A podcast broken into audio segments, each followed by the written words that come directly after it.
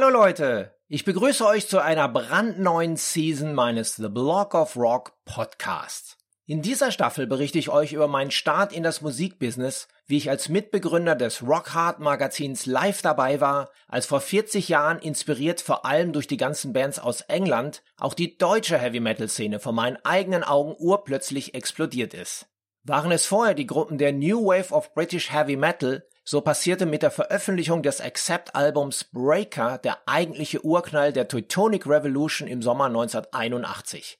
Kommt mit mir auf eine außergewöhnliche Zeitreise, wenn wir die Geschichte des Heavy Metal Made in Germany erforschen und auf die wichtigsten Musiker, Macher und Alben zurückblicken. Ich genieße die Musik aus dieser Zeit übrigens bevorzugt laut über meine Regallautsprecher Classic 3 von Audiophysik. Die handgefertigten Boxen kommen aus Deutschland, genauer gesagt aus einer Manufaktur aus dem Sauerland. Damit wird die Musikgeschichte zum Leben erweckt und physisch greifbar gemacht. Ihr findet einen Link für weitere Infos in den Show Notes.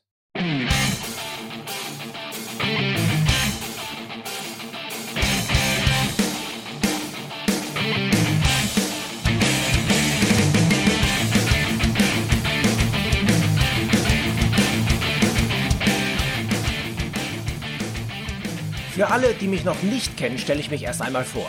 Ich bin Uwe Lerch, Baujahr 1965, dem Gründungsjahr unter anderem der Doors, Pink Floyd und vor allem der Scorpions. Ich bin ein bodenständiger Junge aus dem Ruhrpott, lebe aber seit über 30 Jahren in Frankfurt, wo es mich zunächst beruflich hin verschlagen hat und ich heute mit meiner Familie wohne. Seit über viereinhalb Jahrzehnten bin ich ein Die-Hard Rock-Fan und hatte das Glück, dass ich fast alle großen Bands der Rockgeschichte live erleben durfte. Ob Led Zeppelin, ACDC mit Bon Scott, Queen gleich dreimal mit Freddy, Pink Floyd unter anderem mit der Original The Wall Show, mehrfach die Stones, Deep Purple noch mit Richie Blackmore, The Who, Kiss mit und ohne Maske, Status Quo als Frantic Four, die Eagles, Rush, Fleetwood Mac, The Police, Black Sabbath sowohl mit Ozzy als auch mit Ronnie James Dio. Dazu Saxon, Priest, Maiden, Motorhead, Manowar, Whitesnake, Scorpions und natürlich Metallica in den jeweiligen Classic-Lineups der frühen 80er. Es gab wirklich nur ganz wenige Lücken.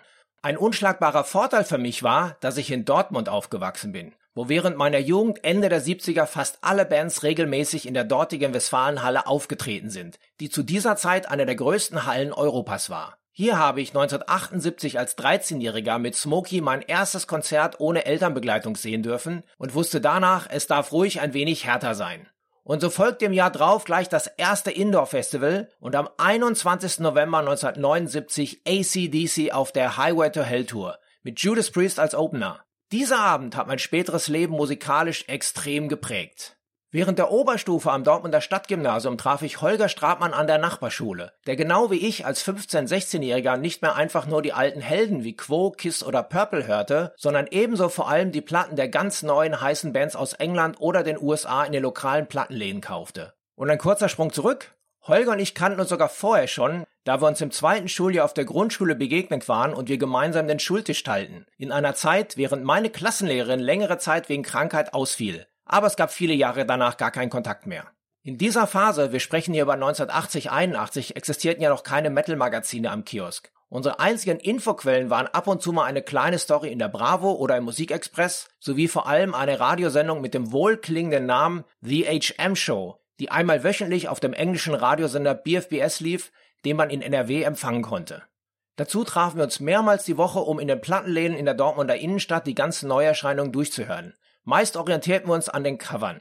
Solange vorne auf den Longplayern irgendwelche Fantasy-Figuren, Monster, bärtige Männer mit Schwertern oder natürlich Fotos von langhaarigen Typen zu sehen waren, wurde einfach zugeschlagen. Auf diese Weise habe ich einige spätere Klassiker für mich entdeckt. Im Mai 1981 brach auf einmal eine neue Ära für uns an.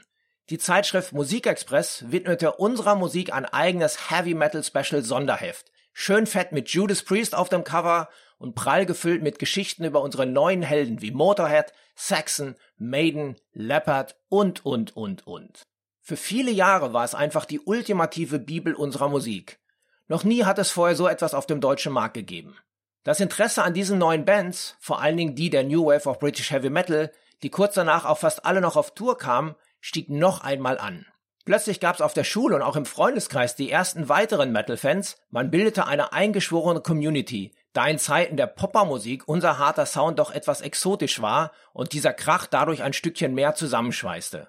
Auf einmal tauchten in unserem Umfeld Kassetten mit Live-Mitschnitten in zum Teil grausiger Qualität auf, aber so bekam man zum Beispiel mit, welche Songs auf einer US-Tour gespielt wurden, bevor die Band nach Deutschland kam. Heutige Infotools wie Setlist FM gab's ja noch gar nicht. Wir tauschten die Tapes mit Gleichgesinnten aus Deutschland und zum Teil auch Ausland, wodurch sich Brieffreundschaften entwickelten. Heute in Zeiten von WhatsApp und Facebook kaum denkbar, aber eine Unterhaltung über Musikinhalte konnte sich in dieser Zeit schon mal über mehrere Monate hinziehen. Eine Gruppe von Metal-Freunden saß im südhessischen Lampertheim, zu denen auch unter anderem Alex Gernand gehörte. Uns verbindet seit dieser Zeit eine enge Freundschaft. Wir sind auch heute noch wöchentlich im Austausch. Alex war später 25 Jahre in zuletzt führenden Positionen bei der Bravo. Heute schreibt er unter anderem für den Spiegel sowie Classic Rock und ist regelmäßig im Fernsehen auf verschiedenen Sendern als TV-Musikexperte zu sehen. Dazu ist er als erfolgreicher Buchautor aktiv. Das neue Werk ist gerade in Arbeit. Darüber sprechen wir in ein paar Monaten. Aber auch Alex hat irgendwann mal angefangen, den Metal für sich zu entdecken. Wie und wo war das?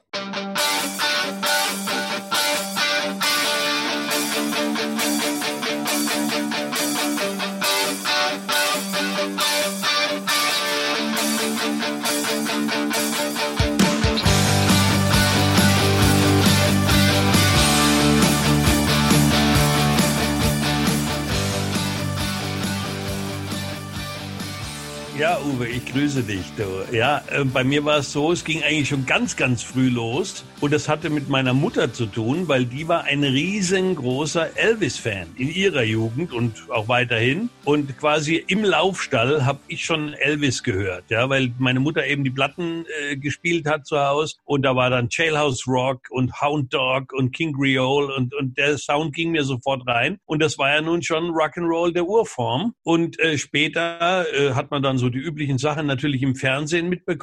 Ja, da hat man dann äh, Disco geguckt, ja, oder äh, Musikladen und da sind dann Bands aufgetreten wie Sweet natürlich, ja, oder äh, natürlich so alte Clips der Rolling Stones und Beatles und also alles, was mit Gitarren war und so ein bisschen ähm, härter in Anführungszeichen, The Who, ja, und da hat man so querbeet gehört. Dann gab Susi Quattro natürlich, irgendwann Deep Purple und so hat sich das alles entwickelt und hat sich dann immer mehr spezialisiert. Erst erstmal auf Hardrock, ja. Bei mir im Haus wohnt ein älterer Typ, der äh, drei Jahre älter war wie ich, ja. Und der hat mir dann zum ersten Mal Black Sabbath vorgespielt über Kopfhörer, ja. Äh, dann habe ich bei dem gehört Queen und Led Zeppelin 4 mit Stairway to Heaven, ja. Und da wusste ich, Hardrock ist meine Musik. Und ähm, dann hat man natürlich angefangen, selber Platten zu kaufen, ja. Und ähm, äh, da war dann natürlich ACDC und Kiss ganz vorne dabei als wir dann so, wir sind ja fast gleich alt äh, oder sind gleich alt, äh, 1980 war ich dann begeisterter Bravo-Leser. Da war ja auch immer dann Heavy Metal äh, drin, wenn auch nur wenig, aber immerhin, es gab ja sonst nichts anderes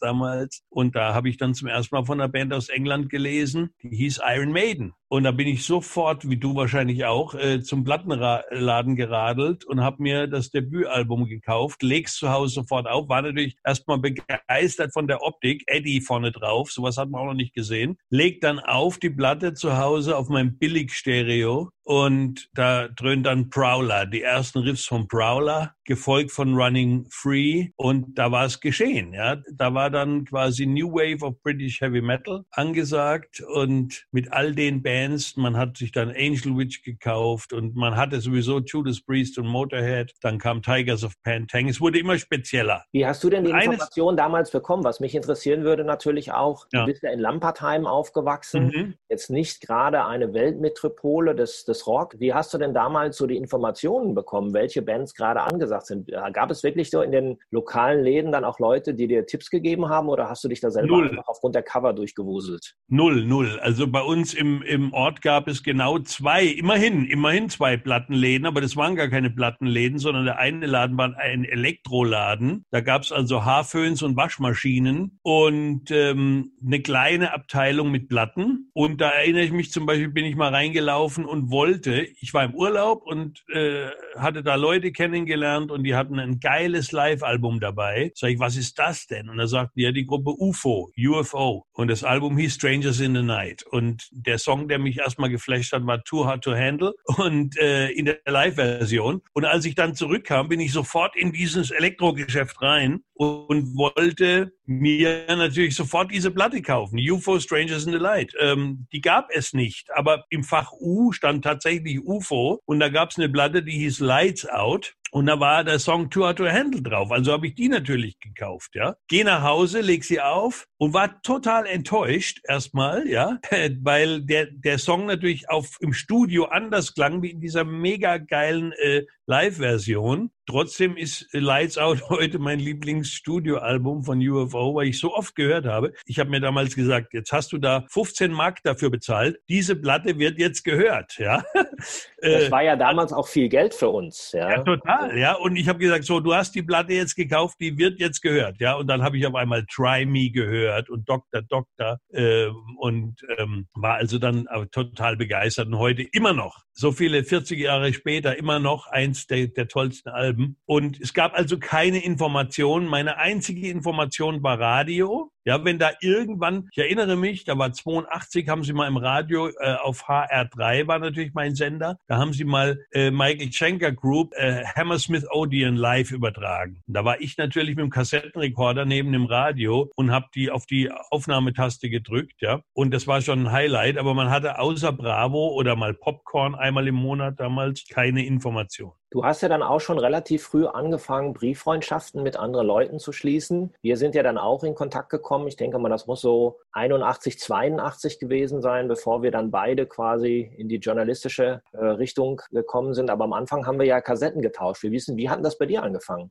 Bei mir hat es angefangen, das weiß ich noch, habe ich noch direkt vor mir. Es war September 82. Ich lag im Krankenhaus wegen einer Lappalie. Mir war langweilig und ich hatte so einen karierten Block dabei. Und auf diesen karierten Block habe ich angefangen, Metal-Logos zu malen. Ja, also äh, damals, es war wie gesagt ähm, Ende 82, da habe ich dann Iron Maiden drauf gemalt und Saxon und Motorhead und Judas Priest, ja, und ACDC und so weiter. Also all diese Logos draufgemalt, ja. Und das wurde dann ein Cover quasi. Ich habe da drüber geschrieben, ähm, Heavy Metal äh, Liste, ja, und habe dann alphabetisch von A bis Z die Bands aufgelistet, die ich kannte, ja, ähm, und hinten dran also das Land der Herkunft und die Platten aufgezählt. Ne? Also es war wie so ein A bis Z, ja. Und das habe ich. Sagt man Wikipedia dazu, glaube ich. Ich glaube auch, ja.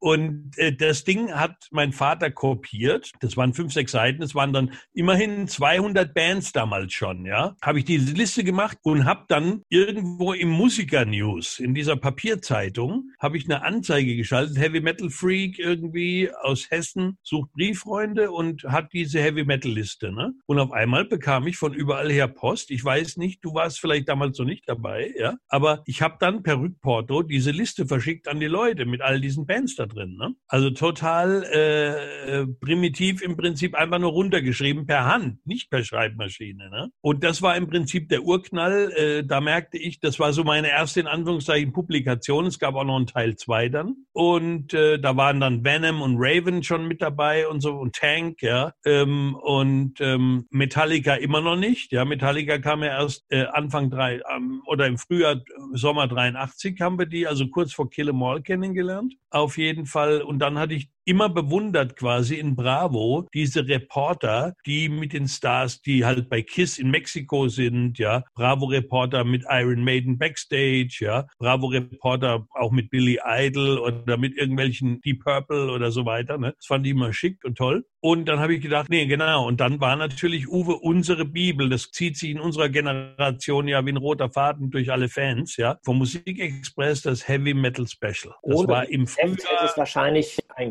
Großteil dieser journalistischen Entwicklung auch bei uns gar nicht gegeben. Ja, ich kann mich auch erinnern, als ich dieses Heft gefunden habe im Kiosk, konnte es gar nicht glauben, Priest auf dem Cover und innen drin alle unsere Lieblinge. Alle. Das war ja schon unfassbar damals. Das gab's ja, gab's ja. Wie gesagt, im Bravo hattest du mal eine Story über Thin Lizzy, da war mal eine Story über Iron Maiden, auch mal über Saxon, Motorhead, ne? ACDC natürlich rauf und runter, Kiss war sehr viel. Also die waren schon alle im Bravo drin immer, aber halt immer nur eine Doppelseite, mal ein Poster, ja. Auch Rose Tattoo war im Bravo, ja. Also da war im Prinzip, die waren damals ja das einzige Blatt, die sich um diese Musik gekümmert hat vor. Und äh, auf einmal stehe ich am Kiosk, am Bus nach der Schule und sehe, guck so rein, Moment mal, ist so Rob Halford auf dem Cover und so weiter, ja. Und da steht Heavy Metal Special drüber. Ich dachte, ich bin im falschen Film, ne? Und hatte damals nicht genug Geld. Es hat, glaube ich, 3,50 Mark gekostet, was viel Geld war, ja. Die Bravo war damals bei einem 1,20 Mark, ja. Und hatte nicht genug Kohle dabei und habe gebetet, dass am nächsten Tag dieses Heft noch am Kiosk ist, ne? Und bring dann die 3,50 Mark mit und kaufe mir dieses Magazin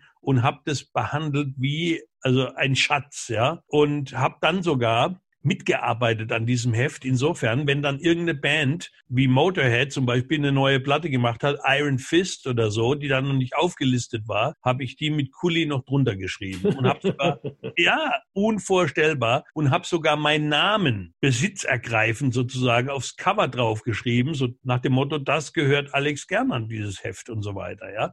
Und das ist so unterbewusst irgendwie, dass ich da meinen Namen reinschreibe, ja. Das ist so unterbewusst für mich so gewesen, du willst da dabei sein in irgendeiner Form, ja.